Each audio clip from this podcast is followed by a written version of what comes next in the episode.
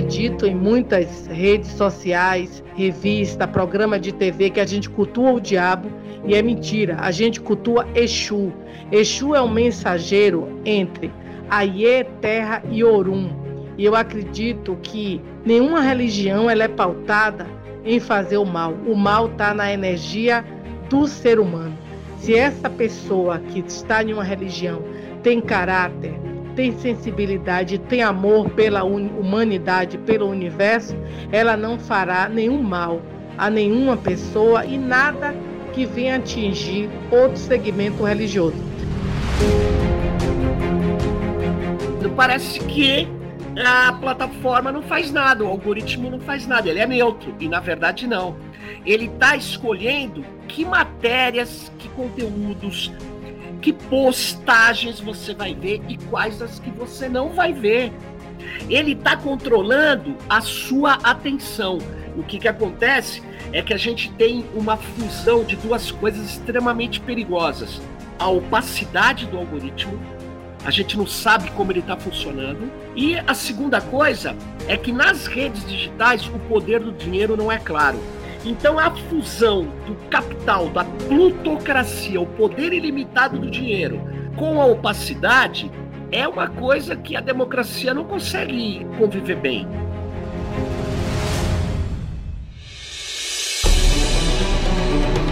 Começa agora a série Não Bote Fé nas Fake News, uma parceria do Guilhotina, podcast do Le Monde Diplomatique Brasil, com a Coordenadoria Ecumênica de Serviço, a SESI. Eu sou Bianca Pio e estou aqui com Luiz Brasilino. Oi, pessoal, tudo bem? Neste especial, vamos abordar o fenômeno das fake news e seus impactos entre as comunidades religiosas e a democracia brasileira.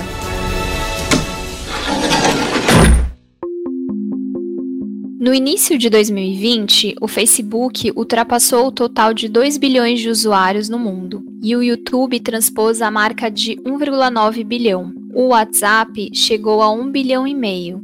O Instagram atingiu 1 bilhão e o Twitter suplantou 326 milhões de inscritos. No mesmo ano, o faturamento do Twitter, a 15ª rede social em número de usuários do mundo, foi de 3,4 bilhões de dólares.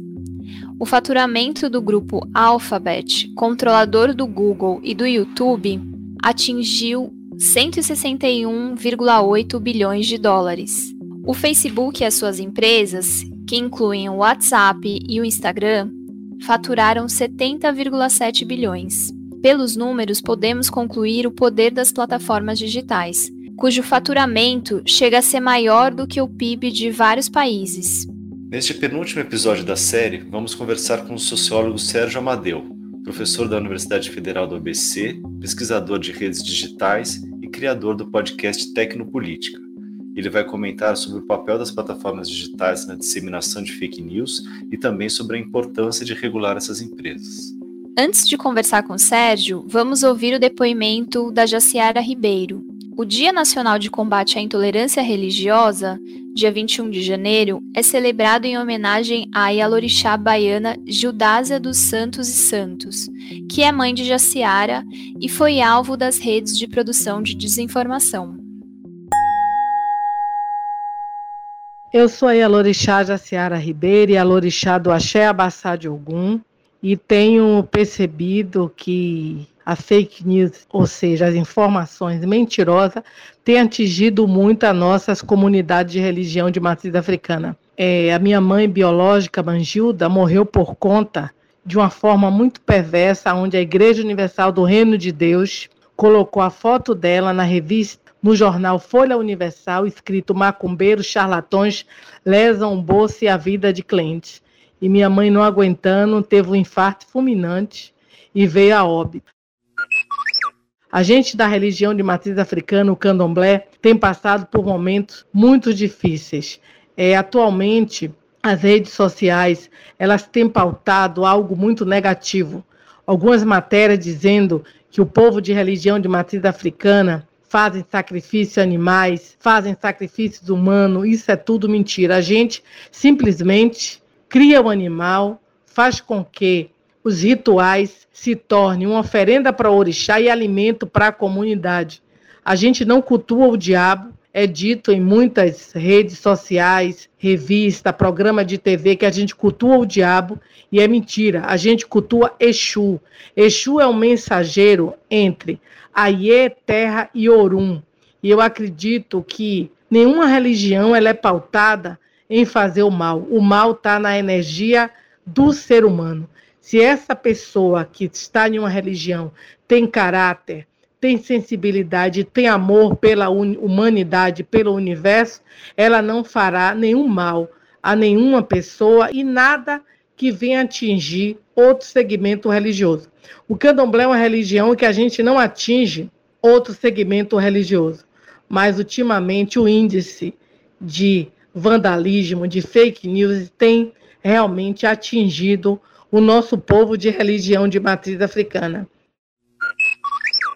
Atualmente, aqui na Lagoa do Abaité, a gente está vivendo um momento muito difícil, onde está sendo construído, em cima das dunas, numa, numa área de preservação ambiental, um Monte Santo, um templo para ser cultuado só um segmento religioso neopentecostal. E a gente do candomblé tem se mobilizado, feito campanhas através das redes sociais, indo até o espaço, dizendo não a esse Estado que se diz laico e não faz a laicidade. Só vai ser contemplado um segmento religioso. E, além do mais, ainda vai atingir as dunas e o impacto ambiental vai acontecer. E isso tem trazido muita dificuldade, especialmente para mim, né? Ultimamente tem circulado nas redes sociais um vídeo aonde um pastor fala que eu fiz vandalismo, toquei fogo em placa, que eu invadi igreja e maltratei os fiéis da igreja dele. Isso é mentira, porque eu sou um ativista da luta e faço a luta com paz, com equilíbrio e pautando só o nosso direito da laicidade. E a gente tem visto isso crescendo muito isso faz muito mal para a relação da convivência pacífica e a cultura da paz. A gente tem feito várias campanhas dizendo o que é ser do candomblé, o que é a nossa religião, e essa forma tão perversa de um segmento religioso querer macular outro segmento religioso de forma muito perversa. Aqui na comunidade, nós temos também os nossos muros dos terreiros, que sempre são pinchados, né? Nós tivemos um momento muito difícil no terreiro, na casa Oxumaré, uma casa tombada pelo patrimônio histórico do estado da Bahia, né? E os evangélicos foram lá e pincharam, dizendo: aqui cultua o demônio, aqui vive o, o diabo. Isso é muito ruim, porque quem não conhece a religião de matriz africana termina vendo uma propaganda enganosa dessa, um fake news que fala que a gente cultua o demônio, que a gente faz magia negra, várias pessoas vão tendo repúdio da religião de matriz africana sem conhecer. Nós cultuamos a força da natureza.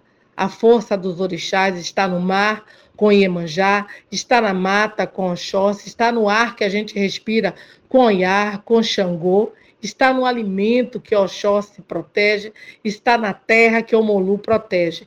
Então, falar do século XXI, das guerras que têm acontecido, uma das maiores para mim são essa guerra de fake news, das pessoas acharem que falar mal da religião de matriz africana vai ganhar mais adepto para sua religião. Já dizia Dalai Lama, não existe uma religião melhor do que a outra. A melhor religião é aquela que faz o ser melhor. Eu sou a Yalorixá Jaciara Ribeiro e a Lorixá do Axé Abassá de Ogum. Sou ativista da luta contra a intolerância religiosa. Axé, que todos os orixás possam nos proteger. Acabamos de ouvir o relato da Jaciara Ribeiro. A gente conversa então a partir de agora com o sociólogo Sérgio Amadeu. Seja bem-vindo, Sérgio. Opa, um prazer estar aqui com vocês e com todas e todos que vão nos ouvir. O Sérgio é doutor em Ciências Políticas, professor da Universidade Federal do ABC, pesquisador das redes digitais e autor, entre outros livros, de Software Livre, A Luta pela Liberdade do Conhecimento. É isso mesmo, Sérgio? Há algo mais que você queira acrescentar? É isso. Eu, eu também tenho um livro mais recente que se chama Democracia e os Códigos Invisíveis. E legal. é bem legal, discute o problema algorítmico e como isso interfere na atenção das pessoas, né? Uhum. Sérgio, queria, a gente acabou de ouvir aí o depoimento da mãe Jaciara, né? Eu queria te perguntar, te pedir para fazer um comentário aí um pouco sobre isso, sobre como é que essa situação das fake news, tá, inclusive envolvendo Sim. religiões de matriz afro, né? Olha, uma das características mais importantes do que se chama fake news hoje é que ela está ligada com o discurso de ódio em geral, nem sempre, mas muitas vezes. E o discurso de ódio é uma das principais estratégias, junto com a desinformação, de grupos radicais extremistas. Então, é, o que está acontecendo, o que a mãe Jaciara nos relatou, é algo que não é feito por qualquer pessoa. Isso foi uma coisa pensada, foi organizada, foi se acumulando ao longo do tempo. E isso é muito grave. E as redes digitais, elas é, passaram a amplificar essa agressão, essa violência verbal que não se restringe à internet, como a própria mãe Jaciara nos mostrou. Ela extrapola, mas a internet ela, ela amplifica isso.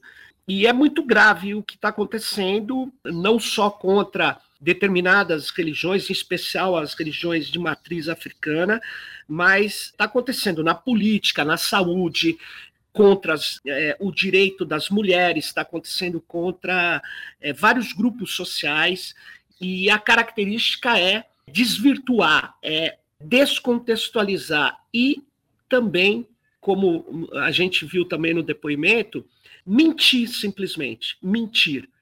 E isso é colocado em grupos que se autoalimentam da sua própria verdade e depois isso vai se tornando algo aceito na rede. Esse é o problema. Nós vamos ficando complacentes com o fato inventado, com o fato descontextualizado. E, e essa complacência, ela vai corroendo a diversidade e a democracia. Nós estamos assistindo isso atualmente. É uma pena. E Sérgio, para começar a entrar aqui no debate, a gente queria fazer uma pergunta bem básica, mas acho que é importante para a gente iniciar, que é para você explicar um pouco a diferença entre as fake news e as mentiras que sempre foram contadas ao longo da história, né? Qual que Sim. as fake news elas são melhor planejadas, digamos, né?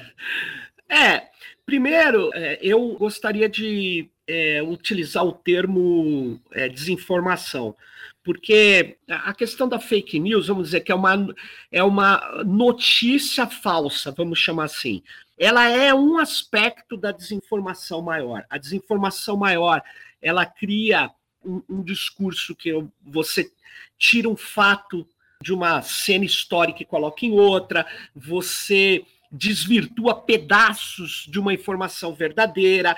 Tem várias técnicas de desinformar. E aí que eu queria colocar: é, nós não estamos lidando hoje nas redes com o erro de uma pessoa ingênua que escreveu algo que ela não confirmava, ou aquela coisa que a gente estava acostumado, um boato qualquer, ah, um boato sobre um artista, um boato sobre a política. Nós não estamos também falando do político que sempre mentiu na vida. Ah, uma mentirinha aqui, outra ali. Ou uma mentira grande também. Não, não é disso que se trata agora. Nós estamos falando de um processo de organização da desinformação que é pensada para poder criar, anular o debate ou a visão sobre a realidade que as pessoas têm. E quem está fazendo isso no mundo? É a extrema-direita. Isso não nasceu no Brasil, isso foi se articulando a partir dos Estados Unidos e também com a Europa e se disseminou pelo planeta. Então, o que está acontecendo hoje, a, a, questão da vacinação, por exemplo, foi feito, o, não era uma, uma pessoa que tinha dúvidas sobre a vacina ou que não, é, a pessoa ela foi levada a, a ficar num, num, tiroteio, porque foram apresentados mais do que a fake news, a fake science. Ou seja, pessoas se colocando como doutoras, como é, especialistas em saúde pública ou numa especialidade específica da medicina, e eles criando um caos informacional. Profissão Repórter investiga por que um terço dos brasileiros ainda desconfia da ciência. A saúde e o movimento anti-vacina HPV no norte do país. Que os meus filhos, antes de tomar a vacina, eles eram saudáveis. Meus filhos não tinham esse tipo de coisa, de doença. A senhora não deu a vacina para sua não filha dei. mais nova? Eu vivo num dilema. Então, eu vi aqui onde eu moro. Algumas mães e pais falaram: pô, não sei se eu vou vacinar meu filho. Eu falei: olha, eu vacinei meu, meus filhos, eles estão bem, eles estão protegidos. Não, mas e se acontecer alguma coisa? É óbvio, as pessoas têm medo. Então, a desinformação ela trabalha com medo de segmentos específicos, ela trabalha com a ideia da existência e ela é planejada, ela é, ela é principal estratégia de expansão do poder de grupos extremistas. E as redes beneficiam isso. Essas redes de relacionamento social online, essas plataformas de interação online, elas coletam dados dos seus usuários, fazem amostras para que as pessoas sejam atingidas por marketing, propaganda comercial ou política. Então, elas se interessam efetivamente para que as pessoas fiquem a maior parte do tempo dentro das suas daquelas interfaces digitais. E para fazer isso, elas superdimensionam a espetacularização. Eu sei que isso não é não é consensual, mas eu, eu queria dizer o seguinte: não é o discurso radical que é superdimensionado. Queria fazer uma diferença. Na minha análise, na, na minha observação, o que eu vejo é um discurso espetacular. Tudo vira um espetáculo. Como o Guy Debord, que é o autor da Sociedade do Espetáculo, na década, no final dos anos 60 do século 20, tinha dito que a sociedade estava sendo levada à, à supremacia da imagem e de tudo que era possível para vender mais mercadorias. Então, tudo estava virando um espetáculo. E, de fato, se você pegasse no mundo da, da mídia de massa, você ia ver é, o jornalismo virou um espetáculo. Tudo tinha virado. Agora, a gente abandonou essa análise quando veio a internet e quando veio as redes sociais. Mas se você começar a observar, a pessoa que está lá no Instagram, no YouTube, ela não tem uma vida normal, ela tem uma vida espetacular. Todo mundo é mais do que é, porque essa é a lógica. Eu preciso do número de seguidores, eu preciso que você me atenda, preste atenção em mim. e aí o que, que acontece é que a velha economia da difusão, da, do mass media, da comunicação de massa, foi substituída pela economia da atenção. E obter a atenção, atenção é muito difícil, ainda mais numa situação de muitas informações, de muitas possibilidades, de muitos conteúdos, de muitos vídeos. Então, eu, eu acho que é isso que está acontecendo hoje. Você falou que que quem está usando as fake news no mundo é, é a extrema-direita, né, Sérgio? E não à toa as eleições de 2018 foram as que ficaram marcadas aí por um volume altíssimo de desinformação, né? Sim. Vou até me policiar aqui para tentar usar mais desinformação e não fake não, news. Tudo bem. Que acho que é mais correto mesmo. Quatro anos depois, né? Agora para 2022, como é que é o cenário, Sérgio? Olha, é, o cenário é o seguinte: muitas pessoas perceberam que elas foram levadas pela desinformação. Muitas pessoas já estão sabendo que a desinformação é um fenômeno e que a ideia de criar um caos para que você não saiba mais em que acreditar é uma técnica da política hoje, por causa das redes, da facilidade de postar conteúdos, por causa de robôs que você não sabe que estão replicando conteúdo, você acha que são humanos. Então você vê, nossa, olha aqui no Twitter, milhares de pessoas estão fazendo isso. E não são pessoas, são algoritmos e esquemas automatizados, né? Agora, seguindo para Brasília, um levantamento aponta que mais da metade dos novos seguidores nas mídias sociais de aliados do presidente Jair Bolsonaro são robôs. Então, é, junto com isso, tem grupos pagando tubos de dinheiro para as fazendas de cliques, pessoas que são contratadas para, em geral, para atividades muito mal pagas e que ela tem que fazer uma tarefa muito simples, que pode ser inclusive de responder ou entrar em alguns algumas discussões e ficar atrapalhando, criando ruído ou xingando, porque não, não pode ser sofisticado, tem que ser é porque vão pagar muito pouco para essas pessoas e tem muita gente envolvida nesse processo. Então, a sociedade ou parte dela já sabe que tem o processo de fake news ou desinformação em curso. Então, ela tem, vamos dizer assim, ela tem anticorpos também contra isso. Só que o que está acontecendo é que esses grupos de extrema direita, que constituem hoje um pessoas que querem destruir a democracia e que não têm nenhum compromisso com a coerência. Vou dar um exemplo para vocês. O, o, próprio presidente da República atual, ele, ele se diz um defensor radical da liberdade de expressão, ao mesmo tempo que defende um golpe militar e que defendeu a ditadura militar. Gente, hoje o Brasil completa 58 anos do golpe de 1964, data em que começou a ditadura no Brasil, que durou mais de 20 anos. E o presidente Bolsonaro defendeu o golpe. Em sua fala, o presidente também citou o deputado federal Daniel Silveira. Então, você fala, pô, mas não tem coerência. Mas não é para ter coerência.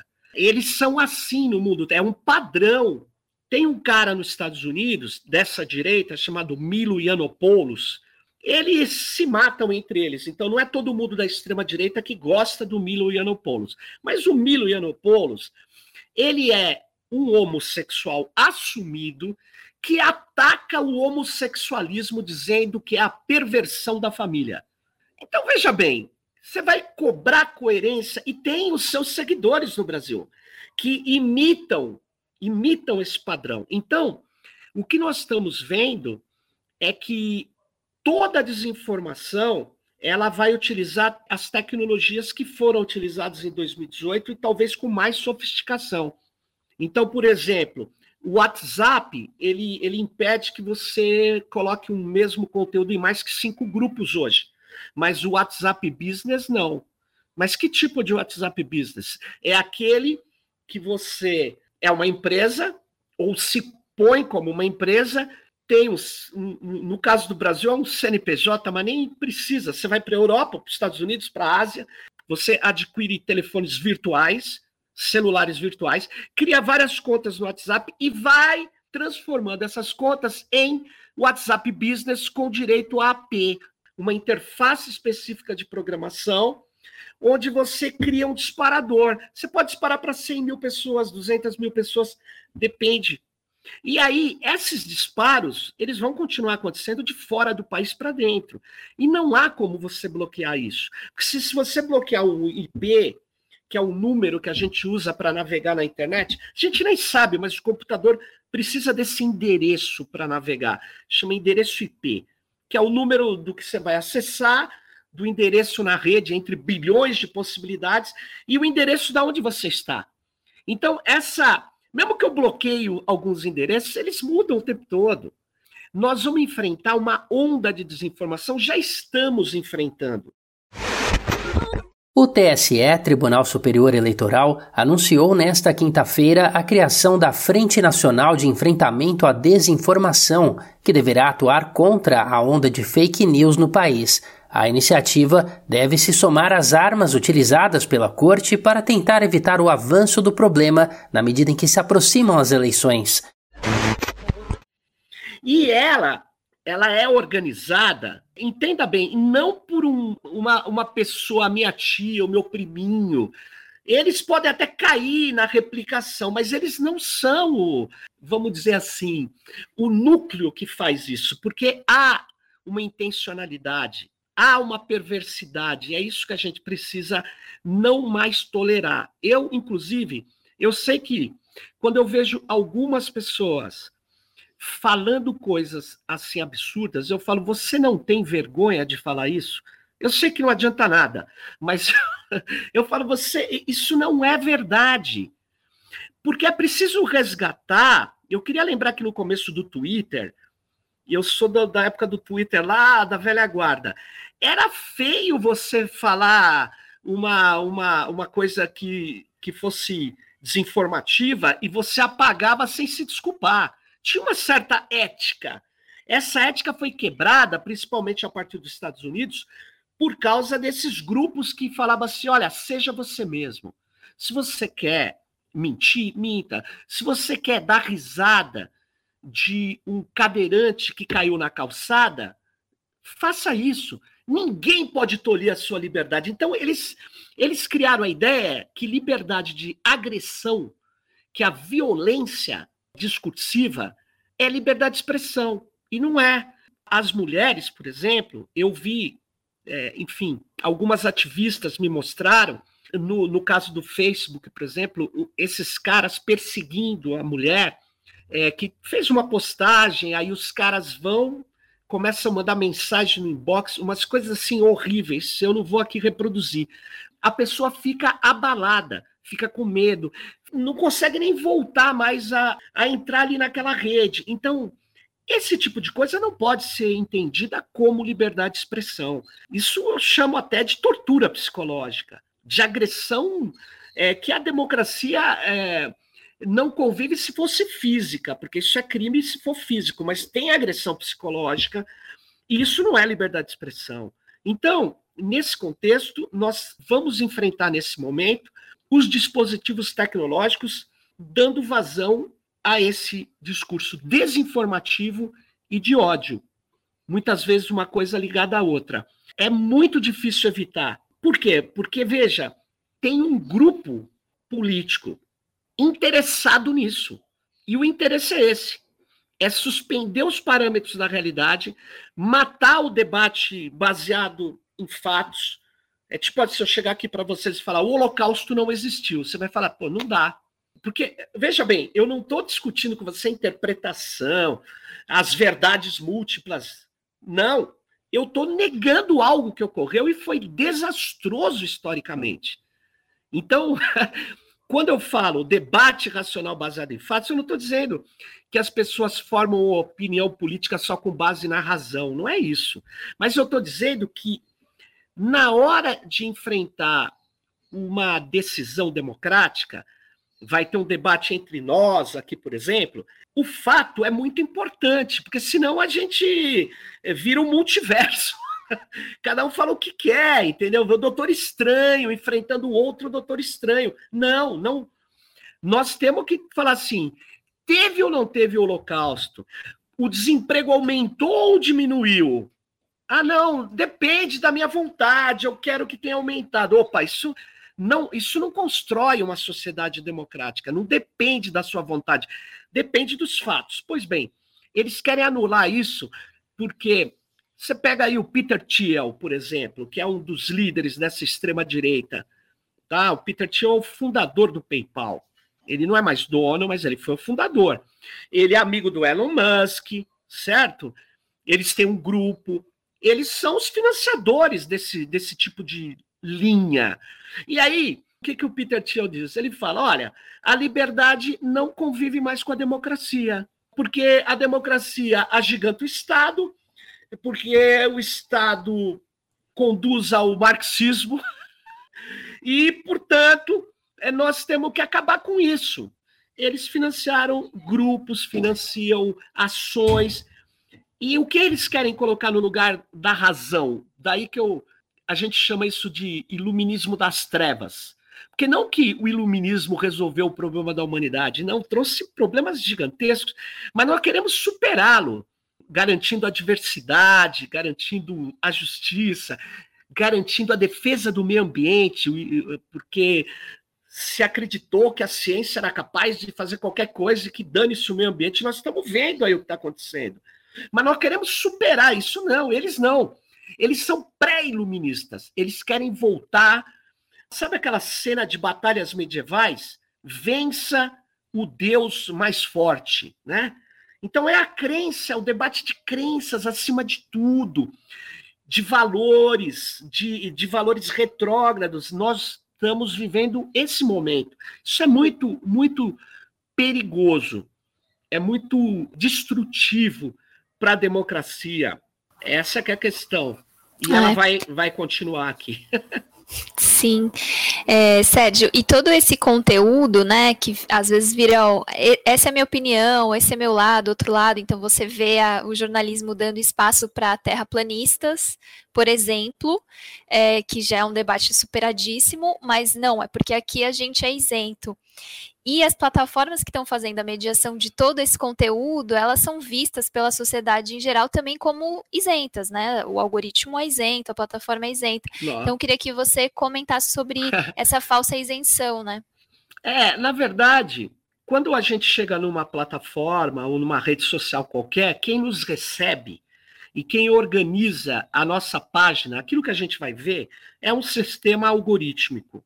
Muitas vezes não é um algoritmo só, são vários sistemas, né? E eles organizam o que a gente vai ver, a frequência do que a gente vai ver, as notícias que a gente vai ver e aquilo que a gente não vai ver. Aí já começa, inclusive, uma edição, uma modulação da nossa atenção. E uma coisa interessante é que quando você via um, um telejornal na televisão e o apresentador falava uma, uma algo que era desinformativo, você ouvia, você via você se indignava. Ou quando ele se omitia de algo que ele devia ter falado, que ele não falava, você falava: olha que absurdo, você está lá vendo, você vê. No caso das redes, não. Você não vê o que está acontecendo. Parece que a plataforma não faz nada, o algoritmo não faz nada, ele é neutro. E na verdade, não. Ele está escolhendo que matérias, que conteúdos, que postagens você vai ver e quais as que você não vai ver. Ele está controlando a sua atenção. A gente chama isso de modulação de atenção. É, é como se ele organizasse a sua visão. E essa visão, ela, ela não é necessariamente totalizante, porque se você tiver outras informações, você pode navegar pela plataforma. Mas olha só, 70% dos vídeos vistos no YouTube são recomendados pelo algoritmo do YouTube. Então, olha o poder que tem o, o algoritmo. Agora você fala, e ele recomenda o melhor. Como assim o melhor? Não é o melhor. Ele recomenda, por exemplo, quem pagou, quem está monetizando conteúdos. O que, que acontece é que a gente tem uma fusão de duas coisas extremamente perigosas a opacidade do algoritmo, a gente não sabe como ele está funcionando, a gente não sabe o que foi definido para ele como parâmetro, como limite e muitas vezes como missão, finalidade. E a segunda coisa é que nas redes digitais o poder do dinheiro não é claro. Na televisão, quando entra anúncio comercial, você sabe que entrou. No digital, você não sabe. Se você está recebendo um anúncio que não é na forma de anúncio, que é na forma de uma postagem.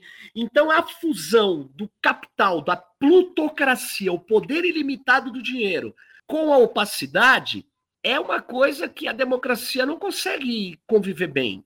E vou dizer mais: o Twitter, o ano passado, no blog do Twitter, ele deixou lá uma pesquisa sobre a amplificação. Na verdade, é o mesmo que impulsionamento, tá? Sobre essa amplificação de conteúdos numa pesquisa com milhões de tweets realizada durante um período de seis meses, se eu não me engano, em sete países. Aí os pesquisadores com tiveram acesso, mas um acesso maior dado pelo próprio Twitter, e eles descobriram o seguinte, que tirando a Alemanha, que não, não conseguiram estabelecer correlação clara de privilégio de conteúdos, nos outros seis países, eles descobriram que o algoritmo do Twitter beneficia mais o discurso de direita do que o de esquerda. E aí, como esses algoritmos são deep learning, muitas vezes ele não sabe, os próprios engenheiros não sabem explicar por que, que ele faz isso. Porque ele não tem regras fixas, esses algoritmos em geral, que trabalham com dados. Eles têm, na verdade, regras de aprendizado com os dados, entende? Só que na regra de aprendizado não tinha a determinação, olha, beneficie mais a esquerda do que a direita. E ele acabou fazendo isso. Por quê? Porque muito provavelmente, aí é uma hipótese, que o peso do dinheiro para financiar discursos de direita pagando, impulsionando, pago, é muito grande. Então ele domina áreas da rede e aí os algoritmos vão fazendo extração de padrões e aí ele fala: ah, então o discurso de esquerda é menos importante, porque tem menos dinheiro nele. Tá aí um exemplo muito concreto de que não é neutro o algoritmo.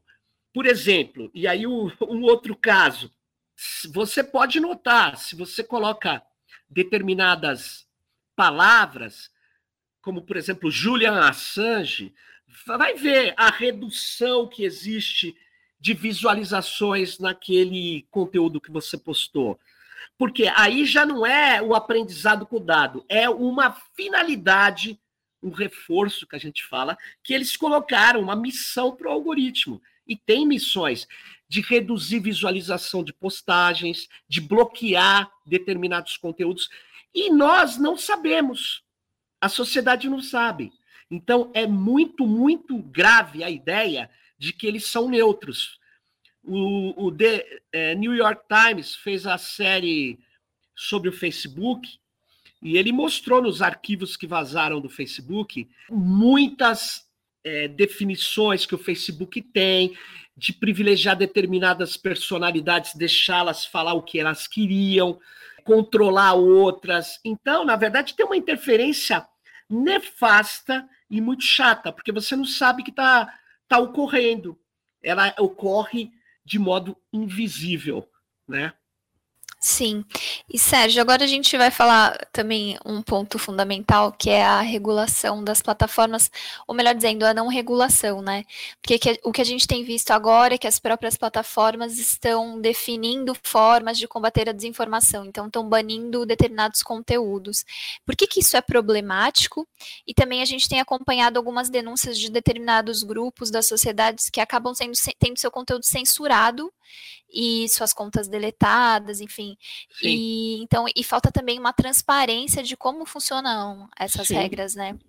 É, não, ah, bom, quando você diz eu sou contra regular democraticamente as plataformas que interferem na atenção das pessoas, que conduz as pessoas, esse é o objetivo. O objetivo é influenciar decisivamente as pessoas. Então, essas plataformas começam a fazer isso de maneira muito perigosa para a democracia. Quando você diz, não, eu não quero regulação democrática das plataformas, você está dizendo que você quer a regulação que elas próprias vão adotar, a regulação privada. E a regulação privada vai atender, antes de mais nada, os interesses lucrativos dos acionistas que controlam essas plataformas. A maior prova disso é que o Elon Musk falou assim: olha, eu quero comprar o Twitter e quero que o Twitter seja uma empresa de capital fechado. Eu não quero que os acionistas deem opinião no jeito que eu vou conduzir o Twitter. O bilionário Elon Musk apresentou nesta quinta-feira uma oferta para comprar todas as ações do Twitter por 43 bilhões de dólares. Com a proposta, Musk compraria cada ação da empresa por 54 dólares e 20 centavos. O valor seria pago totalmente em dinheiro opa, então ele pode conduzir do jeito dele. Ué, mas eles, essas plataformas de redes de relacionamento não se colocam como um espaço público, como uma esfera pública? Ora, a esfera pública tem regras democráticas. A esfera pública no Brasil, ela não pode tirar um conteúdo ou bloquear o alcance de um conteúdo porque o Elon Musk não gosta. Não pode.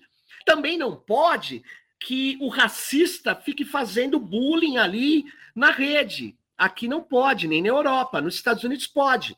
Nos Estados Unidos, com essa ideia de que liberdade de expressão é liberdade de agressão, eles têm até legalizado a Ku Klux Klan, que é um, um grupo né, de supremacia branca, violento, e que não, não ao deixá-lo funcionar abertamente, eles estão privilegiando não só o discurso racista, eles estão privilegiando o incentivo à ação violenta fora da rede. Então, nós precisamos regular as plataformas para que elas sejam democráticas. Eu mesmo tenho um podcast, já tive 12 bloqueios de conteúdo. Como é que eu descubro? Eu começo a ver que tem um dia de um conteúdo postado e com 20 visualizações. Eu falo, não, isso não existe. Aí o que eu faço? Eu pago, impulsiono. Aí vem lá a informação. Esse episódio não pode ser impulsionado porque ele interfere nas eleições da Índia. Juro para vocês. eu falei, como assim? O episódio falando de um caso aqui no Brasil interfere na Índia. Outro episódio bloqueado que eu tive é a discussão do racismo algorítmico. E aí, eu estava é, com a Sil Bahia e, e eles bloquearam por conteúdo bizarro. Conteúdo bizarro. Aliás, aí eu fui para cima, eles, depois de cinco dias, liberaram esse, esse episódio.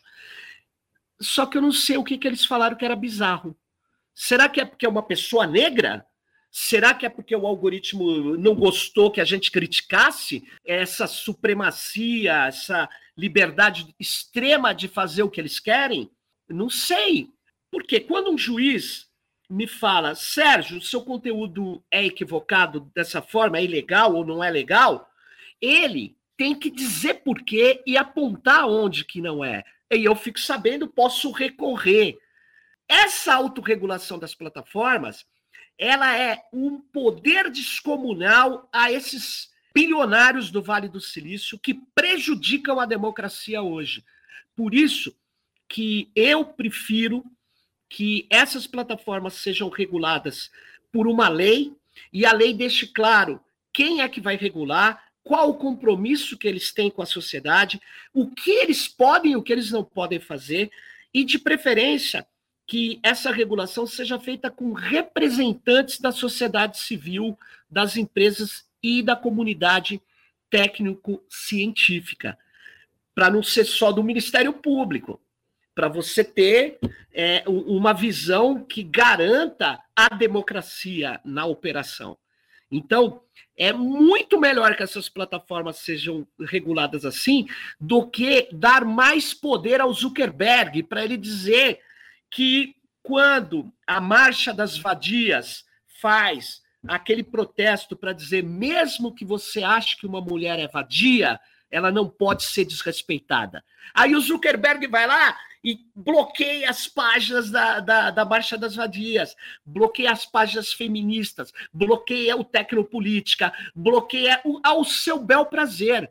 Então, eu não quero essa censura privada, porque a censura privada é pior que a censura que eu posso derrubar quando ela é democrática. Eu falo, essa censura eu estou vendo e não aceito. A privada, eu não, eu tenho que ligar para o Zuckerberg, me dá o número dele aí. Vocês, ninguém fala com ninguém nessas plataformas. Elas são atendidas, inclusive, por robôs. É, só os grandes, os grandes agências e tal, conseguem falar com os articuladores dessas plataformas. Então, eu defendo claramente a regulação das plataformas, uma regulação democrática e nunca a censura. Eu não posso bloquear de antemão o conteúdo. Não. E eu só vou garantir isso se a gente tiver uma regulação democrática e não a autorregulação das plataformas, que eu chamo entregar o galinheiro para a raposa. Não dá, não dá. É que essa regulação, muitas vezes, a gente acaba nem sabendo que está sendo regulado, assim, né, Sérgio? Pois é. Uma, ou censurado e tal, como você fala. Às vezes é uma censura essa do, do algoritmo da não visualização e tal. A gente não é informado, né, de que o conteúdo está sendo não. escondido ou algo assim. É, eu queria te perguntar agora, Sérgio, para além da regulação aí das, da desinformação e tal, se você enxerga caminhos para reformar essa tecnologia, né, como um todo, né, no sentido dela servir aí ao, ao, bem comum, ou que ela funcione, igual você falou, como um, um espaço público como os outros? A sua pergunta é, é, é, a pergunta, né? É. Que tem que ser, mas é muito difícil, porque, olha, todo esse cenário hoje é um cenário que envolve grupos que estão disputando valores na sociedade. E as tecnologias são usadas como elementos onde você consegue amplificar, reduzir, bloquear. Então, não há uma saída formal só, técnica. O que eu quero te dizer é assim: ah, não adianta falar assim, ah, a arquitetura de plataforma é só essa aqui. Não, claro que não. Pode ter vários outros desenhos de como a informação flui, alguns menos afeitos à velocidade, à instantaneidade. Não sei se vocês se lembram, faz muito tempo já. Lembra do Orkut? o Orkut, ele, ele tinha uma arquitetura onde, vamos dizer assim, essa trollagem que tem no Twitter ou no Facebook não era muito fácil de fazer. Mas, por outro lado, você podia criar aqueles grupos, eu adoro pizza, eu sou contra a pizza, né? Você tinha também, mas era, era, era o enfrentamento, não era o que a arquitetura permitia, o encontro de debates e tal. Ao mesmo tempo, você pode melhorar as tecnologias, mas o fato mesmo é o seguinte: o que eu acho que a gente tem que tratar é, primeiro, da democracia se impor, ter regulações, ter leis, regras, e segundo, a gente recuperar a, a, uma série de preceitos éticos. É que a gente achou que, assim, muitas coisas estavam superadas, nós achamos, eu achava e não estão, elas estavam é, submersas e elas voltaram, elas voltaram. Então tem gente que se incomoda com a felicidade do outro. Tem gente que se incomoda que um homem está beijando um outro homem, uma mulher beijando uma outra mulher, com a religião do outro. Se incomodar, talvez é, seja humano, mas não é esse o problema. Essa junção do incômodo com a intolerância, né, com, com a agressividade, e gente dizendo que isso é bom. Esse é o problema. Então, tem um pastor salafrário, toma dinheiro dos seus fiéis que acusa a mãe Jaciara, entendeu? Dizendo que ela não pode existir. Olha que, que loucura. Esse ataque à diversidade é que nós temos que começar a não tolerar. Você fala, como assim? Não, é dizer, olha, não aceitamos que você reduza a diversidade cultural, de pensamento. Nós temos que começar a achar feio novamente quando uma pessoa é extremamente agressiva. Nós temos que começar a achar feio quando uma pessoa quer impedir que o outro fale quando uma mulher está ocupando uma posição, aí os caras vão lá e ficam só detonando. Nós temos que achar que isso não é aceitável. Sinceramente, há uns anos atrás, não muito tempo, eu acreditava piamente que a gente tinha melhorado. Isso, isso que você me perguntou não era uma questão.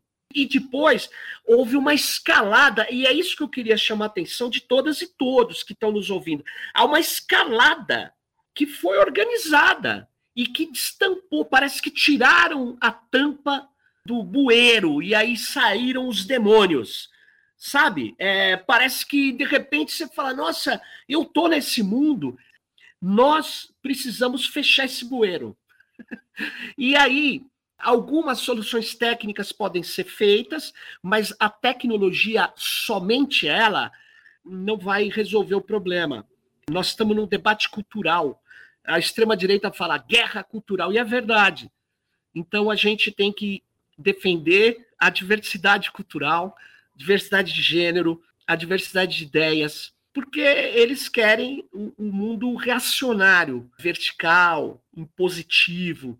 A gente vai ter que combinar, e isso não vai ser a curto prazo, eu não acredito, infelizmente. Vai ter que combinar algumas regras sobre o uso das tecnologias, alguns vetos ao uso de determinadas tecnologias, com ética e educação. Isso vai demorar. Ah, eu não tenho bala mágica, saída mágica, não acredito mesmo. Infelizmente, gostaria que fosse tão fácil que nem eles dizem. Basta armar o povo que acaba o crime no Brasil.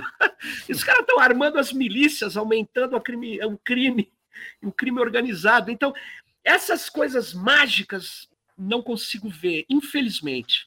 É, esse é o nosso, esse é o nosso drama, né, Sérgio? É, mas ó, eu consigo ver, Luiz, eu consigo perceber que houve uma reação. Num primeiro momento, em 2018, tomamos um susto, mas agora está tendo uma reação positiva. Muita gente está fazendo isso que eu estou falando aqui. E, e, eu acho que isso vai, vai, vai ampliar mais ainda e vai melhorar. Estou vendo muitas meninas que antes não se interessavam se organizando na defesa do direito das mulheres.